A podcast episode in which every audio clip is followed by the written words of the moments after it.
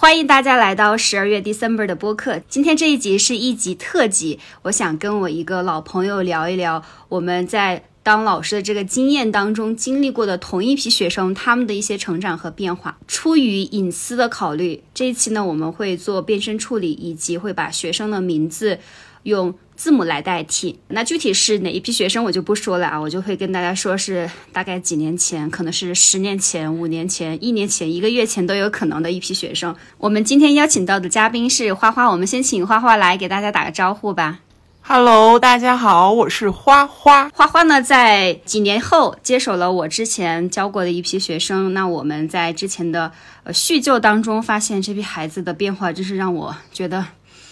天翻地覆，很多孩子的那种变化让我觉得真的是很措手不及，很很可惜，很惋惜。那我们今天大概排了有。七个孩子，那我们先从这七个孩子几年前和几年后的一个变化来聊一下。我们首先来聊一下 A 学生。那我在接下来的过程当中，我会先分享一下当年几年前我在跟这个 A 学生相处共学的时候，我对他的一些印象。然后花花会来分享一下几年后他所观察到的这个孩子的变化。那先说一下 A 学生，哇，A 学生在当年几年前他就是一个那种。优秀学生中的优秀的榜样。首先，他是一个非常甜美可爱的孩子，对人都非常有礼貌。他在学术上也是非常过硬的。每次看他去跟老师讨论一个问题的时候，我就觉得就是两个知识渊博的灵魂在在交织。然后那个时候，A 学生在整个班级里面，甚至在整个年级里面都是 top。他的家庭也非常的美满。那我也想听一听花花来分享一下你现在所观察到的 A 学生他的一个变化。嗯，那关于 A 学生呢，要分为前后两段来分享他的近况。前半段呢，A 学生还是跟咩咩老师说的那个样子，是一个非常优秀、活泼又可爱的一个孩子，感觉就是像一个正能量满满的一个小孩儿。不过，在那个时候，我就发现他对于身边的这种朋友啊、同学的这种同伴需求特别的强烈，就他很需要其他同学或朋友会跟他一起去探讨、一起去学习。后半段这个孩子的表现就非常非常的不一样，不一样的具体原因，这个。可能是非常多样的，具体的表现呢是这个孩子后半段完全就没有办法到学校来学习了。这后半段的一个转折集中在这个孩子怎么说呢？很明显看看出他的这种同伴需求在他的身边没有办法得到满足，所以又处于一个可能是青春期的这样一个迷茫、叛逆，甚至是带有很强好奇心的这样的一个阶段。所以，当身边的朋友，比如说对他有一些游戏上的一些可以说是引诱的这种情况下，这个孩子很容易就陷入了这种看似非常啊有激情，让他觉得啊可以跟同学们有很多可以聊的话题的这样的一个领域里去。这个孩子后来迷上了。游戏最严重的情况，听说在他们在上课的时候，允许用电子设备的课堂上，他都忍不住的要躲着老师打开游戏页面。这个孩子后来这种情况也影响到了他的学习，他的学习成绩由最初的非常的优秀拔尖的这种成绩，到了后来变得有一些平平，甚至有一些有要不及格的危险的这样的成绩线上。幸好他的家长是非常。关注和爱护这个孩子的，他的家长第一时间发现了这种情况，立刻就跟老师们进行多方的沟通，然后寻找他的这种转变的原因。但是这个孩子可能他遇到了他人生中的第一道坎儿吧。虽然在老师以及家长的多方的帮助下，他后半段依然没有办法从他这种貌似成瘾以及跟同学们的这种不和谐的相处的这种关系中脱离出来。所以他后半段一直没有办法到学校来学习，一直处于游离于学校之外的这种情况。哇，听下来非常的惋惜，因为这个 A 学生在我当时接触他的时候，我就觉得哇，这个孩子是一定上常青藤学校，就是那种最顶尖，然后学习热情又非常的饱满，很有自己的想法。但是真的是没想到，他的人生第一道坎是在这个时候，是在电子游戏的这种引诱下，很难想象这个孩子的这种。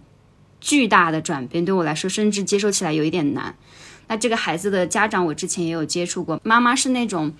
特别暖心，经常会写个小纸条啊，就是说啊，嗯，我爱你呀，就是出现在他的文具盒里或者他的裤兜里边，就时不时有这样的一些惊喜和意外。即使说现在 A A 学生出现了这样巨大的转变，这样的一个坠落，就是有原生家庭在那儿去支持到他，他之后应该也不会太差。那他接下来的这个学业有关注到吗？嗯，听说他最近是在家里由家庭老师来单独给他补学一些文化知识，其他的方面，听他的家长分享说，他其实一直在陪伴他，想要帮他度过，比如说这种游戏成瘾啊，以及跟其他同学有就是相处不不和谐的这种情况。但是后续的话，可能还要交给时间吧，因为不确定这个孩子下次再见到这个孩子的时候，他会以什么样的。呈现方式来，就是在我的面前，我也不太确定。那你觉得现在这所学校还适合他继续在这儿求学吗？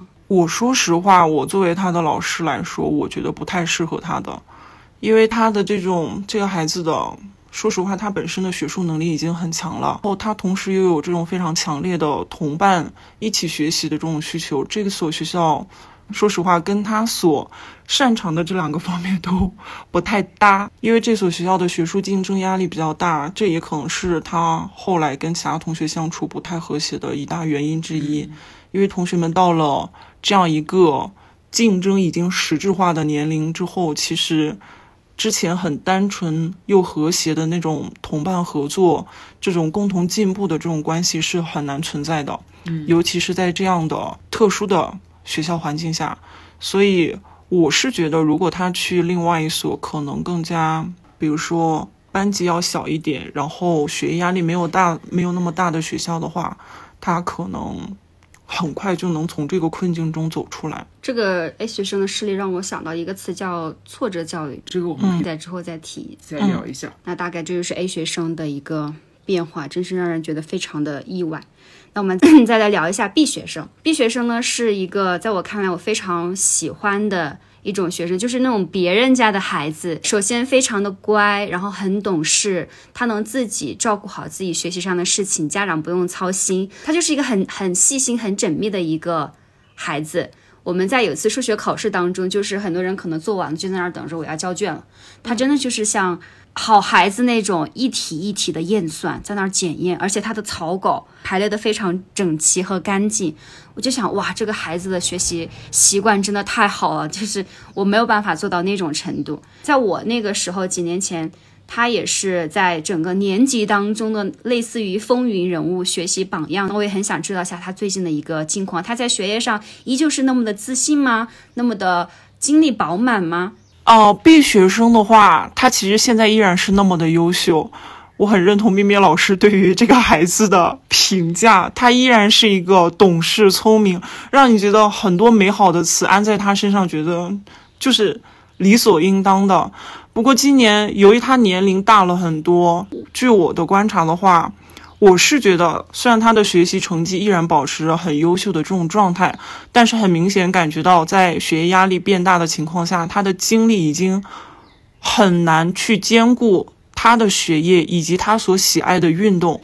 所以很多时候，在今年，我有发现他在很多学业，比如说有一些可以更精进的地方，他可能没有办法有充足的精力说啊，我可以再去探讨一下，我可以花更多的时间再去深入的去学习。今年很明显感觉他依然保持了优秀，但是好像。没有那么大的突破，是已经到了一个有点像是疲惫期，就是我再怎么努力，我可能能维持在这儿，但我对没有办法向下一步再去跨越一下。因为这个孩子他是真的很好的一个孩子，他从始至终都对学习投入了大的精力，所以他从一开始就保持了这种优秀的状态。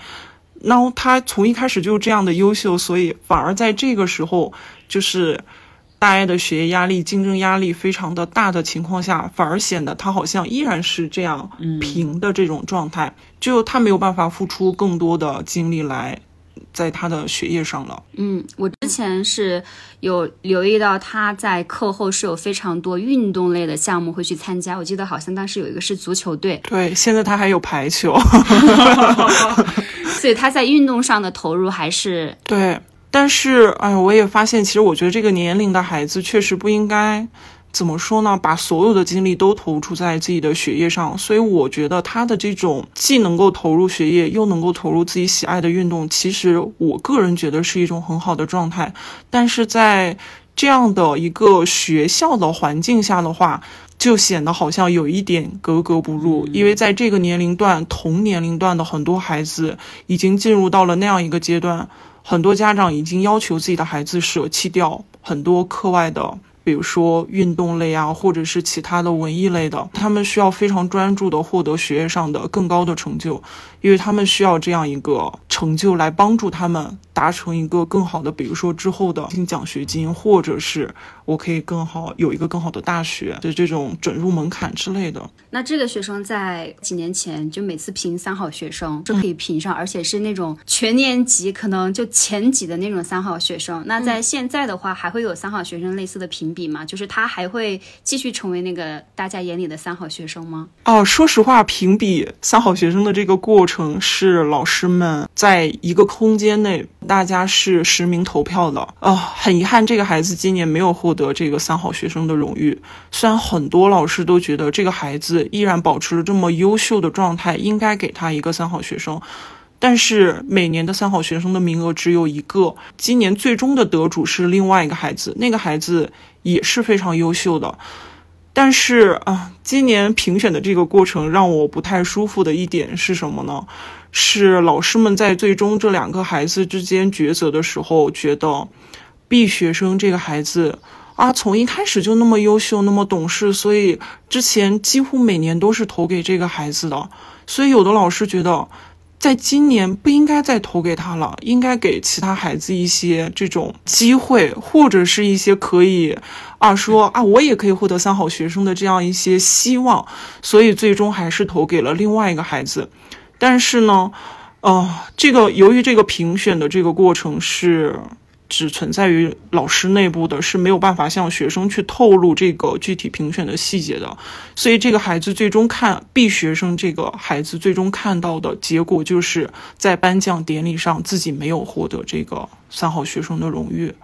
说实话，老师也没有办法跟他明确的说为什么你今年没有获得。我觉得这对学生来说也算是一种。打击吧，我觉得很难不去自我怀疑。对，所以今年很明显看到这个孩子在颁奖典礼之后，虽然他没有说像其他孩子一样去闹去怎样，依然是保持了一个懂事的孩子的这种形象，但很明显感觉到他不开心，因为他可能自己在心里默默的在思考，甚至他在反思啊，我今年为什么没有获得这一个？对啊。我不知道这个孩子之后他会从这种情绪中，或许他可能会从这种情绪中获得一个更大的成长，因为他可能自己心里能够自洽之后，他可能会觉得这是我的选择，因为他确实，他既想要在就保留自己的这种爱好的体育运动，然后又想要学习，在这两者的情况下。他可能最终能够从这个事件中发现，哦，有有得就是要有失的，可能会这样。当然也有另外一种可能，当然这种都是，嗯，不想见到的，不希望这个孩子因为这件事情而打击到了自信心，觉得自己是不好的。其实他真的非常的优秀。我记得那个时候 A 和 B 他们是非常好的伙伴，对，经常一起玩。就是听下来之后，感觉虽然 B。B 同学所遭受的那种挫折没有那么强，但其实他们这个年龄段慢慢的就开始进入到了这种受挫的阶段。对，所以他们如何从这个挫折中获得成长，然后继续进行他们的下一步的这种人生道路，我觉得可能也是他们这个年龄段必须要经历的一些。嗯，唉。B 学生那个时候跟他的家长沟通，我也发现他的家长是非常的明事理，嗯，很支持，家庭很和睦，嗯，所以 A、B 学生他们虽然目前遭受了人生上人生路上大大小小的挫折，但我相信他们家庭的这种原生家庭的力量会帮助他们去度过这对。个阶段的。那我们再来聊一下 C 学生啊，C 学生 痛苦。那个时候，几年前，C 学生是那种典型的不能去控制自己情绪，而且很容易发怒的。在任何情况下，在课堂内，在其他学生面前，在课下都非常容易发怒。他的这种情绪来源其实也有很多种，有的时候可能是跟同伴之间的争吵，有的时候可能是因为自己的作业没有完成。真的是他那个时候好多作业都没有完成，所以在老师跟他交流的过程当中，他就会有一点被激怒的那种啊。我那个时候也是跟他家长有开过家长会，然后聊一下孩子的情况。我也很想知道说现在这个孩子他的这种情绪管理能力以及他的这种照顾自己学业的能力是否有一些提升和改进呢？先说他的这种情绪上，我觉得他今年情绪上没有太大的进步，他今年依然是。比如说他没有写作业哦，老师提醒他说：“哦，你没有写作业，你应该在几月几号之前上交了，否则这个学这个作业的成绩可能就是零了。”他明知道自己是自己是错的，但是当老师提醒他的时候，他依然会被激怒。你从他的表情中很明显能够感觉到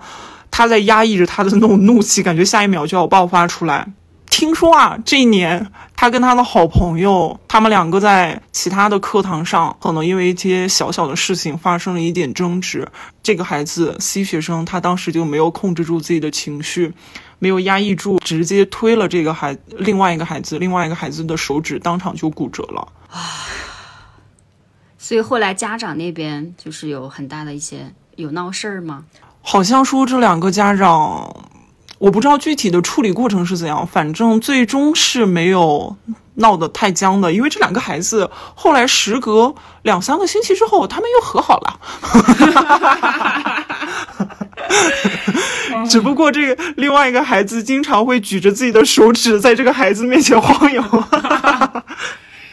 当时我也很想知道为什么他的情绪管理如此之差，我其实没有找到太多的原因。在我跟他。家长开家长会聊的时候，发现说他有一个弟弟比他岁，应该就比他小一个年级。就是他妈妈提到说，可能是因为他俩兄弟之间的这个年纪实在是太相近了，有的时候他想在弟弟面前有一些哥哥的这种威严，但是立不起来。两个人在家就经常是吵架打闹，他经常会容易被惹怒。我不知道他情绪如此之差的原因是不是可能源于这个。我从来没有联系过上他的爸爸。就是每次给家长发信息都是妈妈这边来处理的。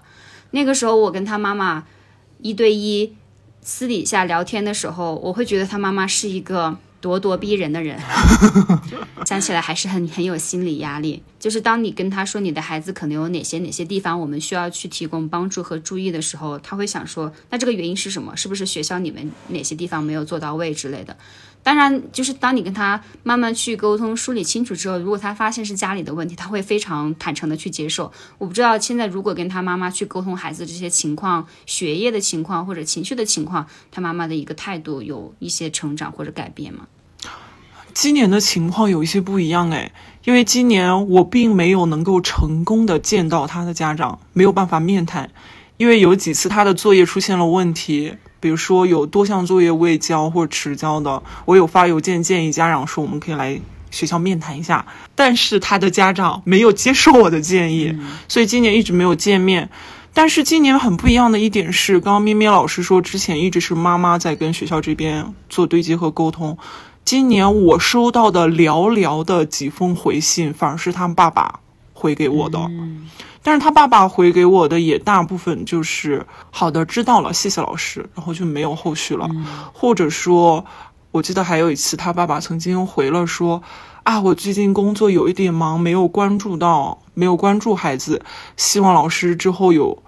呃，类似这样的情况能够及时跟家长沟通。其实我每次都是很及时的跟家长沟通，分享了孩子的近况，但是。真正能够得到反馈以及家长那边感觉到家长在行动的几乎没有，嗯，所以我不知道他们今年的这种家庭分工到底是怎样的，因为今年完全没有妈妈的参与，嗯。嗯，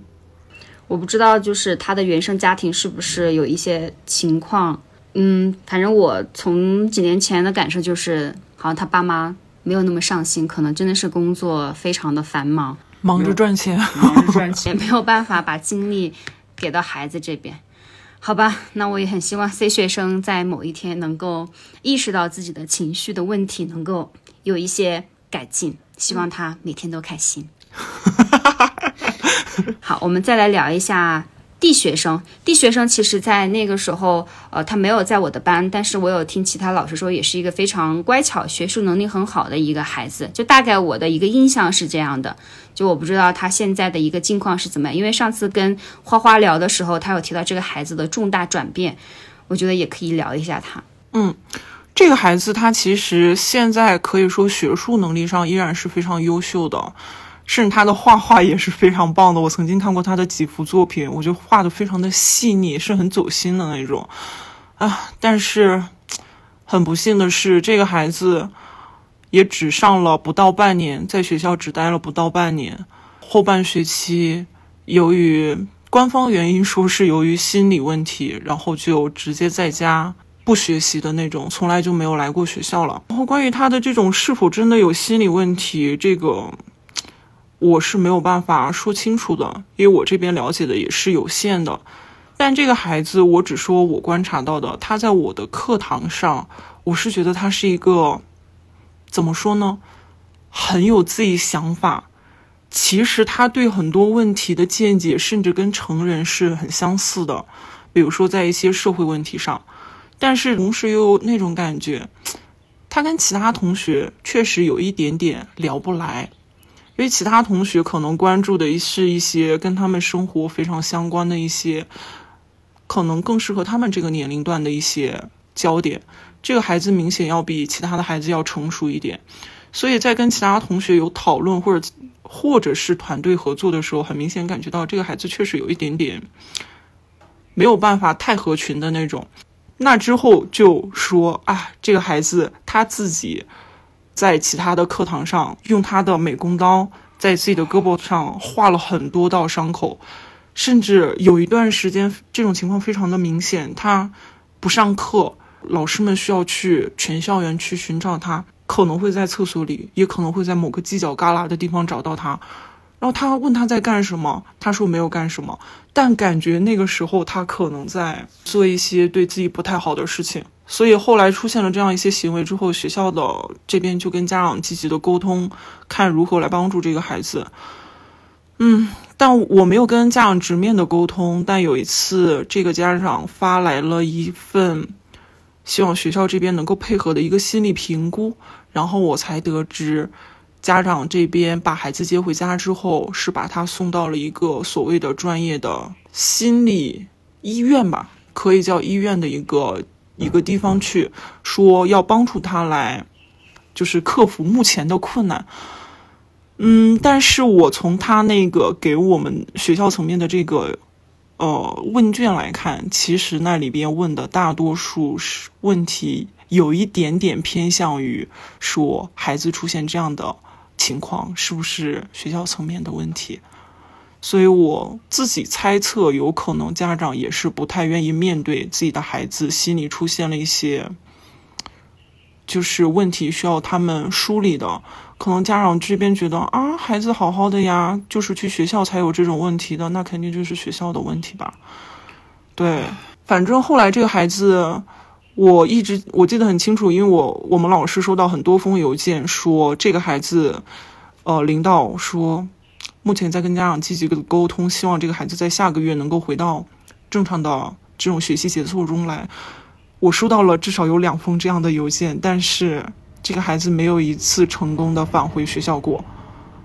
所以他的后后半年。就没有出现在学校里。当然，我通过这种社交网络的方式有跟他进行一些沟通和联系，因为这个孩子是一个很有文采的孩子，他之前曾曾写过的一些诗歌呀，或者是画作啊，我有帮他投稿到我们的那个学校的杂志杂志社里，然后上稿了。我当时把这个好消息告诉他的时候，他是非常开心的。他甚至还问我说：“啊，老师，那如果我在家是不是还能继续投稿？”我说：“当然可以继续。”我很明显感觉到他是依然是有那种正面的这种积极的这种力量的，但我不知道为什么他没有办法成功的回到学校里来。我刚才在听你描述家长的那种角度的时候，其实我是非常愿意去理解家长的。其实，在中国很多的家庭里面，当孩子出现一些抑郁、焦虑的情绪的时候，家长会觉得说这不是我孩子的问题，我孩子没有病。嗯嗯，一定要是那种可能有个伤口哪里骨折了，他觉得孩子是生病了，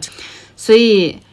我觉得我也是非常心疼这样的家长和家庭，我也非常希望孩子能够快速回来。但是我也很想知道，说就是你接触到的家长，嗯，之前有没有接触到的家长？你觉得他们的家庭大概是怎样的一个心态？跟这个孩子的家长接触，说实话不多，因为这个孩子之前真的很好，只有到了后半段他的状态开始有变化的时候，我才跟他的家长有过这种有间的沟通。因为他那段时间的情绪其实有一点不稳定的，比如说可能跟同学们讨论着讨论着，他就自己走到了另外一边了。我观察得到了这样的现象之后，我就跟家长反馈了和分享了这样的情况，然后也有提醒说，就希望家长能够多关注一下孩子，同时如果有必要的话，最好能够到学校来跟各科的老师来沟通一下。但是我没有收到。家长想要来学校跟老师们面谈沟通，来沟通帮助孩子的这种反馈，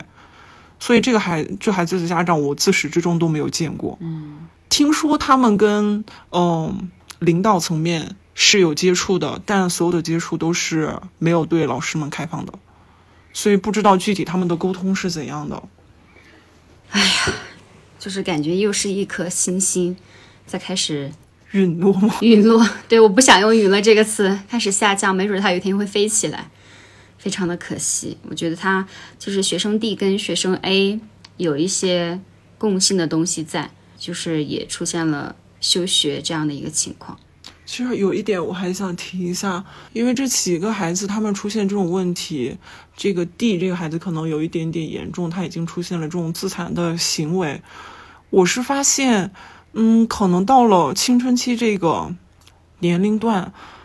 我不知道是真的还是他们是真的觉得压力有点大，还是说他们觉得这样是一种很与众不同的行为。很多孩子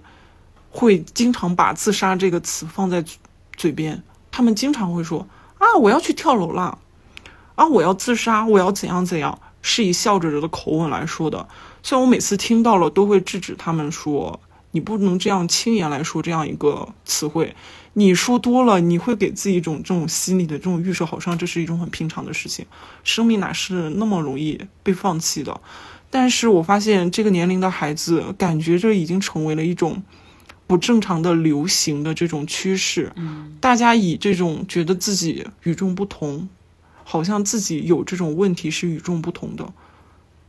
而且可能在有的孩子心里觉得，如果我是。我说我想要自杀的话，老师跟家长可能都会，比如说更加关注我。嗯嗯，对，所以我觉得这个情况是非常复杂的。嗯，我其实在这里也想到，我在初中的时候，我们班上也有女生那种是很喜欢拿个小刀在在戳自己，在自己身上刻个字母，可能是自己暗恋的对象，就那种字母什么之类的。想，啊，好好中二啊！但是他没有那种就是想要自杀或者抑郁的那种状况。哇，我觉得现在这种孩子学习压力大，整个大环境都是这种，我觉得他们好好不容易。而且我发现这些孩子他们凑在一起的时候，他们经常会说一些二次元的东西。我之前理解的二次元只是说，就是那种萌萌的那种动漫啊，那种文化之类。对。后来我跟学生有深入的交流，我发现其实现在小孩子接触到的这种二次元的文化。其实很多有一些暴力、血腥，甚至有一些丧的这种文化的成分在里边。我发现他们很有一些孩子很热衷于这些丧丧的这种二次元的文化。我不知道这个是不是对他们也有这种影响，因为可能太多接触这些东西和文化了，而且身边大家哦，你也说这个，我也说这个，大家好像找到了一个。共同的一个群体一样，因为 D 孩子、D 学生这个很明显感觉他的跟他走的比较近的几个朋友，在今年也不同程度的出现了这种厌学，情绪波动的各种各样的问题。所以我不知道是不是这群孩子们，他们可能共同接触了，就是某一类的这种群体文化，对他们有这种影响。因为现在好多孩子的这种私底下的这种社交媒体的交流，都是我们无法知道的，甚至是我们无法理解的，跟我们那个时代太不一样了。好的，那我们上面聊了四个孩子，接下来还有三个孩子。那这三个孩子呢，是刚才四个孩子是让大家觉得有一点 很抑郁，然后很悲伤的那种比较负面的。那接下来这三个孩子呢，希望给大家带去一点信息，但是一点阳光。我们先来聊一下 E 孩子。E 孩子呢，在我那个时候是我非常非常喜欢的一个学生。首先，他很喜欢户外，他喜欢一些球类的运动，自己就是整个的身形啊比较修长，有一口大白牙，每次笑起来就觉得哇，这个只有牙齿是白的，脸是黑的，这个憨憨的小朋友好可爱呀。对，然后他那个时候，我觉得他的性格也是非常好的，他有的时候也会跟我们分享家里的宠物啊，就觉得哇。好暖的那一种，所以我还我还蛮喜欢这个易学生的，我也很想知道他最近的近况怎么样。他现在依然是一个阳光帅气的大男孩，他现在个头窜到了一米八，脸儿依然是黑黑的，牙依然是白白的，整天都能咧着那个 咧着那个大牙齿。他现在依然是一个快乐的孩子的样子，真的。他整天就穿的非常的运动，你一看到他就能感觉到他身上的那种阳光的那种散发出来的那种能量的那种感觉。这个孩子感觉他的家庭应该是对于他来说应该是非常支持他的。说实话，这个孩子的学术能力不是特别拔尖的，一直是中等的那种。哦，我那个呃，对，也是对吧？但是这个孩子他很，别看他这种看起来憨憨的外表的样子，他他其实心里很细腻。他有在他自己的文章里有分享，他其实很喜欢自己现在的这种状态。虽然学术能力好像只是中等啦，然后跟其他他好像也没有太多那种想要跟其他孩子比较的这种想法。他每天觉得。啊，上完课我就去打球，写完作业我就去打球，他整整天就是非常快乐的状态。然后这个孩子听说他下一年要去另外一个地方求学了，去美国求学。他还会在自己的文章里表达非常细腻的情感，表达他对于这帮从小一起一起上学的小伙伴的这这种不舍，但同时也有那种啊，我终于要去更广阔的天地里去打球的那种感觉。哦天呐，我觉得我在看到这个孩子，我还是会非常非常喜欢他，可以变成他的小粉丝的那种，在他的球场上为他呐喊助威。这个孩子真的非常的帅气，而且今年这个孩子他的眼神很锐利，就是那种你一看起来就是一个怎么说呢？他那个眼神是有光的、锐利的，你跟他的眼神是能有交流的那种，不像有的孩子眼神是无光的。哦，祝福 E 学生啊，太棒了，太棒了！好的，那我们再来聊一下 F 学生。F 学生在我那个时候，我也是非常喜欢的那种，就是他不是那种各项都呃出类拔萃的，但是呢，就是你会发现他就是一个暖男，他性格很好，就即使跟同学之间发生一些冲突的时候，就是。我的感觉就是肯定不是他挑事儿的那一种，就是你去跟他沟通，他也会非常冷静的去跟你陈述发生了什么事情，然后我就觉得我也想要这样的孩子，就的那种感觉，我也很想知道他现在的性格有没有长歪。他现在依然是一个暖男，你就感觉，哎呀，你道说句像偶像剧的那种 那种描述来，感觉他就是那偶像剧里的标准的男二。因为男一通常都是刚刚说的那种异学生，哇，他今年就是感觉他依然身上感觉就是温温和和的，然后按部就班的，然后学业也，就是像之前那种样子，依然保持那种优秀的那种样子，然后其他孩子那种青春期的巨变，好像在他身上也没有太明显的体现，唯一的体现可能就是。情绪稍微有一点点波动了，你就感觉这个孩子安安静静的在那儿，哎呦，一副暖男画面。啊！而且我觉得他是一个心理非常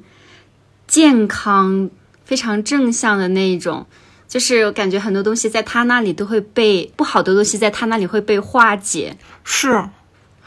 啊，我也很喜欢 F 学生。啊，喜欢喜欢 ski。好的，那来聊一下最后一位学生，学生 H。学生 H 在我那个时候，首先先说一下他的性格，他也是性格比较安静，就是你不太能够看到他跟同班的同学有太多这种非常欢乐的这种交流。另外一个在学术上的话，他是在数学是他的弱项。那个时候在课堂上，老师经常会给他和其他几个就是跟不上的孩子开小灶，就是你能感觉到数学对他来说真的是一件非常有挑战的事情。但是他是也是一个非常乖的一个孩子。我我后来了解到说他是家里面的最大的那个孩子，所以你可能看到他的这种沉稳内向、不爱说话的这种性格，可能也是因为他是第一个孩子造成的。我也想知道说现在他的性格和他的学术上有没有一些什么样的变化。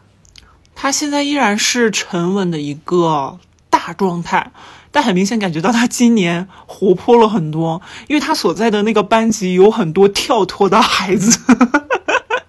所以，可能在这样的环境的影响下，他本身也会更加放松自如一些。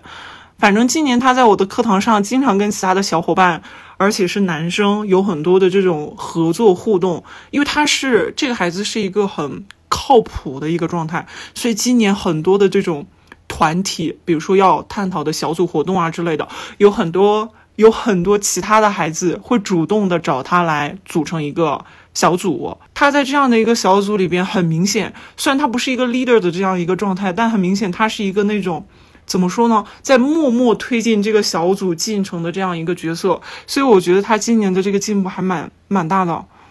啊，好了，他在他在数学上有留意到有什么变化吗？呃，我说实话，他的数学成绩依然不是拔尖的，因为他是那种。怎么说呢？他是那种默默努力型，别人花半半小时，他可能要花一小时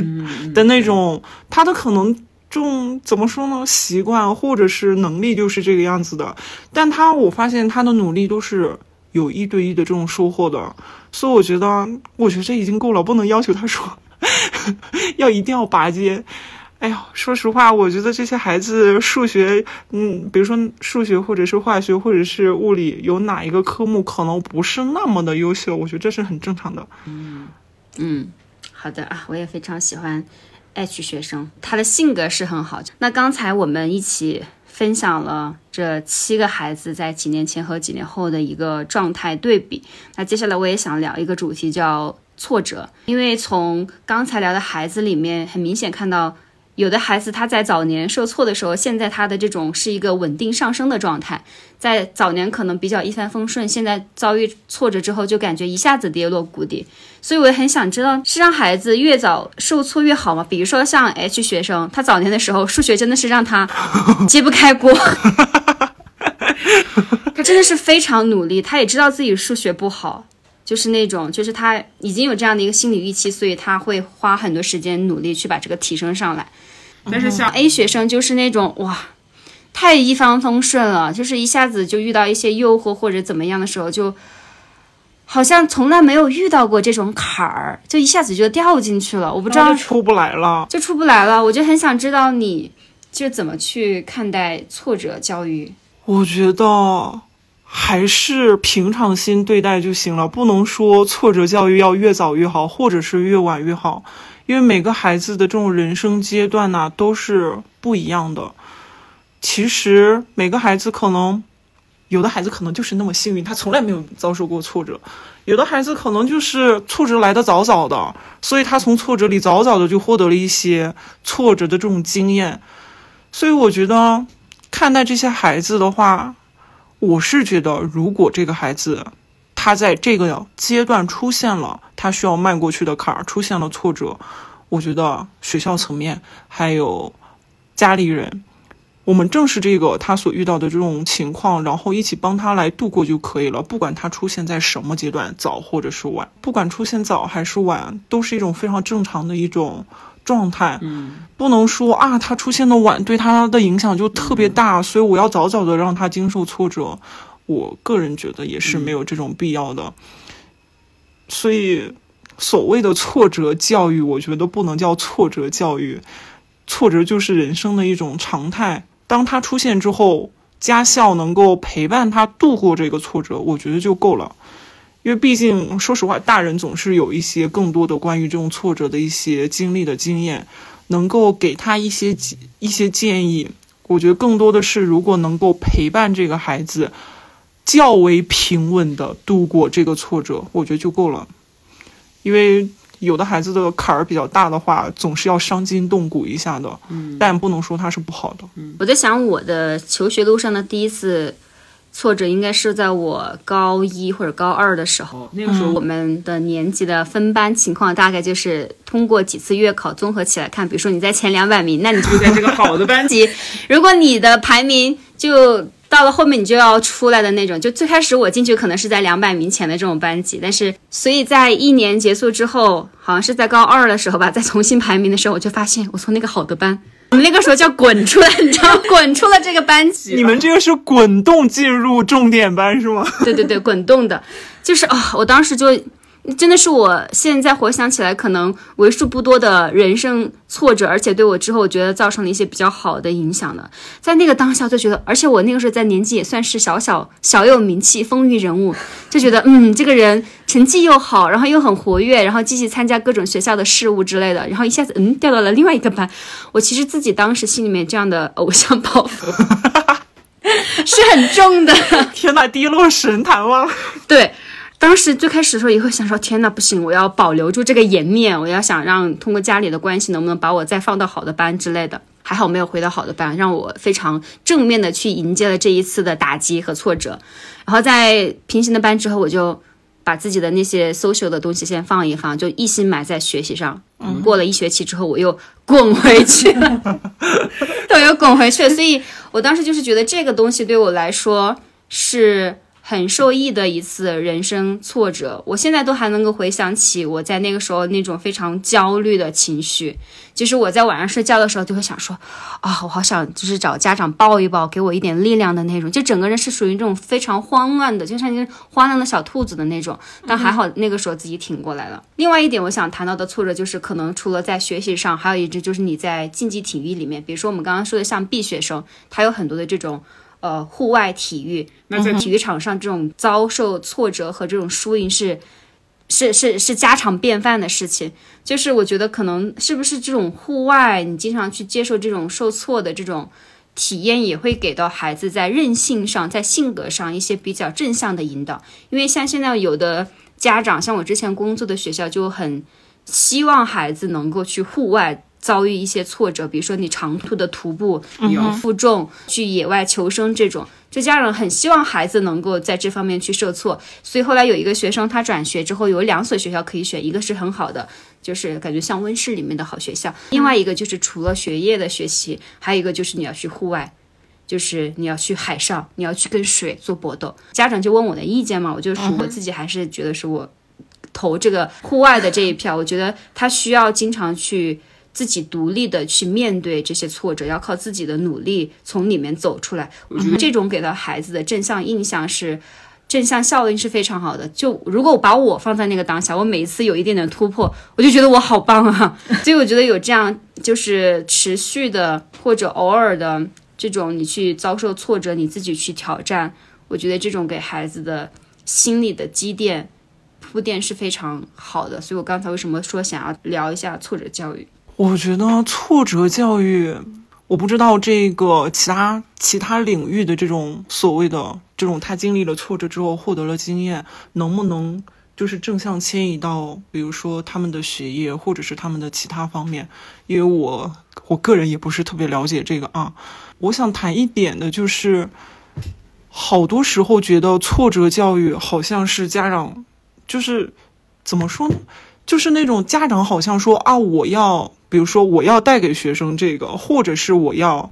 保护他，不要让他经受这个，好像是处于一种太多干预。对，就是就是非常干预的这种状态。我是个人觉得啊，有的时候就是自然发展可能会更好，因为说实话，对于我们大人、家长、老师来说，其实如果孩子一旦经受了挫折的话，其实有的时候陪伴更重要，就是陪伴大于干预的这种状态。怎么说呢？有的时候孩子他真的能够度平稳的度过这个挫折的最重要的原因是他自己的内心有力量。嗯，这个是家长和老师们干预是干预不出来的。有的时候陪他去度过这个，可能会让他觉得他是更多的靠自己的力量去度过这个坎儿的。当度过了这个之后，他的内心会越来越充盈。嗯，可能之后遇到更大、更难走的这种挫折的时候，他才会觉得我是可以的。对，这个让我想到另外一个词——安全感。嗯，就是如果这个孩子他从小到大，家长给到他的这种安全感是足够的，我觉得他去应对挫折的时候，就是那种越挫越勇。对。但如果说这个孩子从小在家里面，家长也是那种批评过多，就是他没有那种安全感，当他再去外面遭受一些挫折的时候，我觉得对这个孩子来说是雪上加霜的。对。那我也很想知道，就是呃，你心中的孩子的样子是怎么样？就是觉得他就是孩子的那种。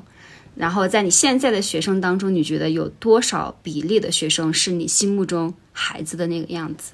我觉得孩子是什么样的呢？就是那种非常自然的状态，他可能想说什么就说什么，想表达什么就想表达什么就表达什么，然后也可能是那种我想要沉默，我就一句话都不说的这种状态。因为我觉得小孩子就是没有经过社会的这些规则过多束缚的那样一个状态。就不会说在表达之前，我要先考虑我表达的这个会不会，比如说啊，老师会骂我，其他同学会骂我，甚至家长会骂我的这种，就他不会有提前的这样一个顾虑，是自然而然的表达。他表达出来了之后，当他自己，其实我是觉得，由孩子变成成年人、大人的这样一个过程，就是他在不断的跟。外界这样的一个沟通，甚至叫碰撞的一个过程中，发现啊，我好像这个表达不行，我好像这个做法不行，然后以这样慢慢成长为现在的这种所谓的成年人的。所以我觉得孩子就是那种自然的状态，不能说给他定义，他就是想干什么就干什么，想说什么就做什么的这种。然后我觉得现在我教的学生里还保留这种。我心目中自然的孩子的状态的是非常少的，这个比例可能还不足百分之十。因为现在我很多学生，他们说实话年龄并不是很大，但是也就十多岁出头。对，也就十多岁出头，但是他们感觉已经，他们在跟同学的相处，甚至在跟老师的这种交流相处过程中。他们已经能够用我觉得比我都要成熟老练的这种方式来进行。我觉得甚至有一些，我觉得可能是过度成长了的那种。他们已经非常早的进入到了成年人的这种社交社交规则里，就是啊，我如何才能达成我自己的目的？我要通过什么样的手段？比如说拉拢其他同学吗？或者是用其他的利益来？比如说收买啊，或者是怎么样怎么样，啊，我觉得这种手段 就是成年人社会里的那种生存必要手段。现在我的很多孩子都已经知道了，甚至已经在践行它了。所以我觉得这些孩子的童年可能已经过早的要结束了，真的。但是我也想到，就是在小学生，就小孩子里边，就是比如说啊，哎，你要跟我一起干什么事情？如果你不愿意，我就给你一颗糖，你就跟我去吧。我就感觉也会有这种，就是用方式来达成他的目的的这种做法。嗯就是你观察到的，你的学生他们在，你可以举个例子吗？在怎样的一个情境下，他们用怎样一些让你在你看来觉得是成人的方式，在达到他的目的呢？比如说要竞选学生会主席啊，类似于这种。我一开始以为学生的竞选，不就是大家就是介绍一下自己，然后说一下自己想要，就是到了这个职位上或者是岗位上，他可能想要。如何去践行他心目中的那种，比如说学生会要带给孩子们，就是同学们什么，要带给老师们什么，要组织什么活动，类似于这样的。但我今年观察到了他们的这种选举过程，我发现完全不是的。他们的选举过程是这个样子的，他们会提前准备一个非常非常 fancy 成人化的那种外边的那种有一有一种那种你看过那种演讲课程吗？就是那种特别自信心爆棚的那种演讲课程来推销自己，他们需要先拍一个这样的视频，然后发布在一个链接里，然后所有人都可以去看的那种。之后他们需要通过，说是他们可以自由的去拉拢，就是拉票嘛。我发现大家的拉票方式不仅仅不是那种立一个牌、贴一张海报那种了，而是通过潜移默化的，比如说，比如说我想要，我想要要这个团体，比如说这个运动社团团体的一个选票，他会通过各种方式，比如说先许诺他，如果我当上了这个学生会主席，那我以后会给你们更多的，比如说自由度，让你们去。呃，比如说参加这种团体的这种比赛呀，或者是争取一些，比如说你可以少写一点点作业来去参加这种比赛的这种，先许诺他的这种利益，然后说啊，只要你选了，我就可以帮你达成这个。那我想要让其他我的班级里的选票。那我就通过其他的方式。我有一个孩子，他很早就知道自己想要竞选这个学生会主席，他半年以前就开始拉拢全年级的孩子，到节日的时候会送糖果，然后甚至会给女孩子送小那种小花束啊，等等等等这种，甚至是今年我还看到了有一个孩子为了拉拢选票，他在投票的那一天花了快三千块钱买了。一百杯喜茶，直接送到学校门口来。当然，最终这个没有让他，他是有这样的做法，然后被老师发现了，然后老师扣下了这一批奶茶。但是，我觉得他的这种行为以及想要达成他的这种目标的这种做法，已经非常的这种，就是你选我，我就给你利。现实的、短时的或者是长时的这种，我觉得非常成人化了。我觉得怎么就这个样子呢？很像美国什么总总统竞选。对，就是那种，你知道吗？有的孩子甚至都跟我分享说：“老师，我就是照着特朗普的模式来的。” 哇，祝他们顺利！我也不知道说啥。对，悄悄的透露一句，然后利用各种手段。的那位孩子，他成功的当选了学生会主席。好的，我们也期待他上任期间能否达到他曾经的许诺，然后看一下这些呃学生民众们能否依然支持他。对，而且我听说啊，我插一句，嗯，我发现很多孩子想要竞选这个学生会主席吧，并不是真的他想要践行一些他自己的理念，或者是。啊，他想要这个 title，对他想要这个 title，因为他需要有一个孩子就非常直白的跟我说，他也毫不掩饰，老师，我就是需要这样一个职位来为我之后的简历增添一些色彩。他就是要申请非常 top 的那种大学，他就是需要这种，嗯，经历，所以他他必须要通过一切方式来达成他的这个目标，所以他其实他想要达成的这个学生会主席，只是他最终。不能说最终阶段性目标的其中的一步，没毛病，好像是的。哇，现在这十多岁的孩子都考虑的这么长远了吗？我觉得可能很多大学生都没有办法想到这一步啊。不一样，不一样。好的，那我们再来呃聊一下最后一个问题，就是你看过这么多学生的一些情况，你也从我这儿了解到他们几年前和他几年后的一种非常大的反差，你会。自己有一些生意的打算吗？如果你有的话，你对养育孩子你会有哪些考虑呢？我目前还是有想生孩子的想法的，因为我还是蛮喜欢小孩的。但是说实话，对于孩子之后，真的有了孩子之后，要让他接受什么样的教育，要如何培养他，我说实话，现阶段还是比较迷茫的。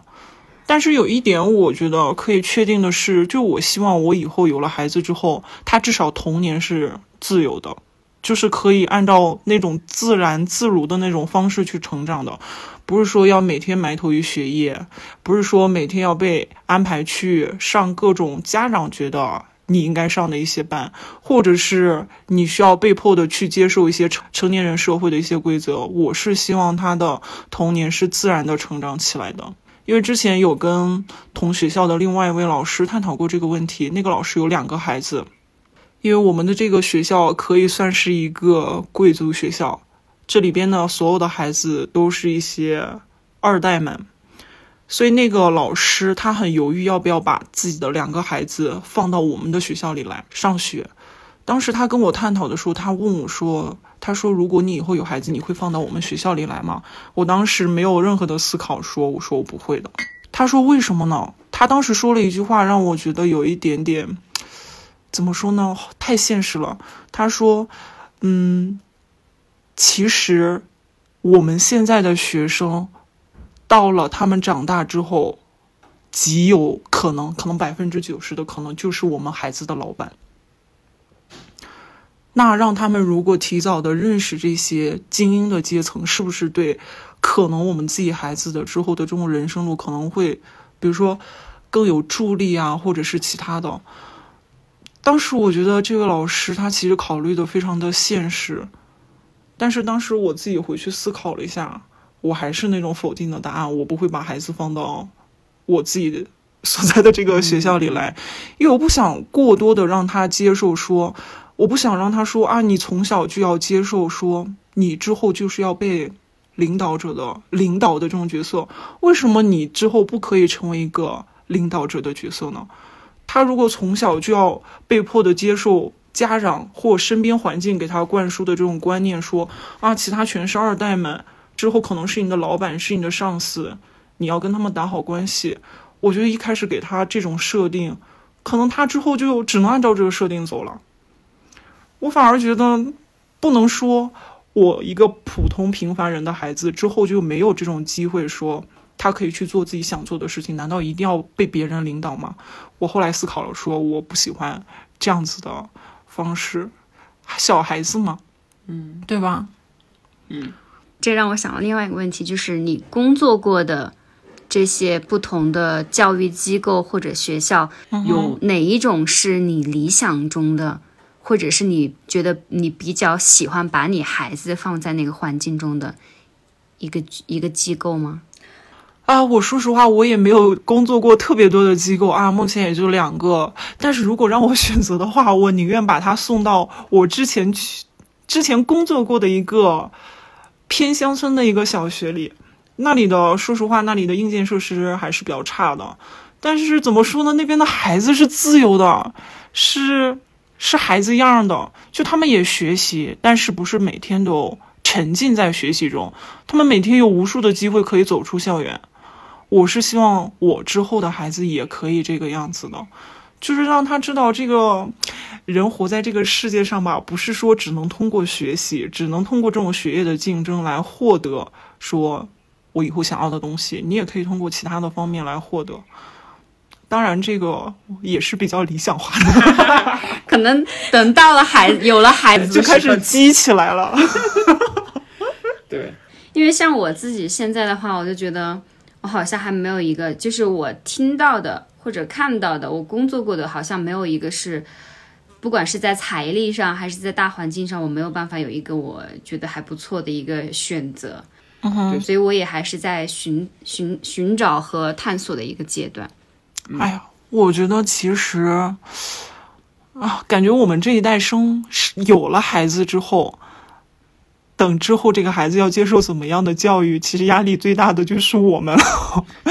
如果不想要孩子接受那种就是过于鸡娃呀，或者是过于怎么说呢，成年社会化的那种教育的话，可能家长就要付出很多，因为你可能 就是要帮帮孩子抵御掉一些。这种压力呀，所以我觉得，哎呀，这么想，觉得自己好难哦。那你怎么看待就是教育教育资源不均衡、不公平的这个？比如说像一些大城市里面的顶级的学校，就是它收费很贵，然后师资很好。如果你在那边工作，你可以把孩子放在里面有一些折扣。但是如果你把孩子放在一个偏乡村的一个地方，虽然就是他的环境会很自由，但是他的这种接触到的教师教师的资源和质量，以及的这个宽度广度不够了，你怎么去看待这个问题呢？啊，我说实话，这是一个非常现实的，因为我自己教的这些学生，我很明显感觉到他们所拥有的这些资源已经不能说不平衡了，就是他们所拥有的这些资源可能是普通人甚至是成年人都没有办法达到的，别说其他地区的小孩子。我举一个例子，比如说今年我们有学过一篇文章，是关于探索南极的一篇文章。当时在讲完这篇文章，因为它是一个真实事例的一个传记嘛。讲完这篇文章之后，很多孩子特别有感触，他们特别想要了解南极与北极。然后我说，当时我说了一句话，我说啊，等你们长大了之后，有机会你们可以真的去去一趟。我当时真的以我自己的这种成长经历的角度来说，我是觉得这些孩子应该长大了之后，他们应该可以去。然后讲完这篇文章之后，过了几天，有一个孩子就跟我说：“老师，我报了去。”他应该是报了去北极的一个夏令营，我说是吗？他报了一个去北极的科考营，我说我说你能推给我一下吗？我说我也想了解一下。然后我看了一下，发现天呐，光去这一次的夏令营其实可能就十来天左右吧，要十八万。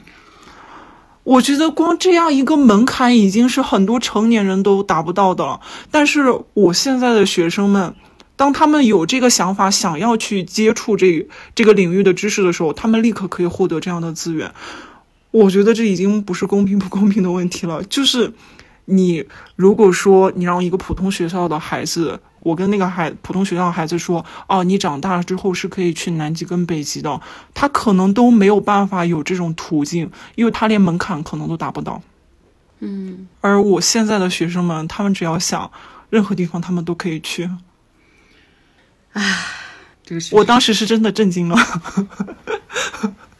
OK，感觉这个不管是在哪个国家，都会有一些就是不同的阶层。就虽然可能是在同一所学校里面去去受到教育，但是在课后的这种确实是不太一样。对这个，哎，我也不知道怎么说。对，好的，非常谢谢花花今天可以来给我们分享一下他自己的一些观察和经验，感谢感谢。感谢咩咩老师的邀请。好，可以可以。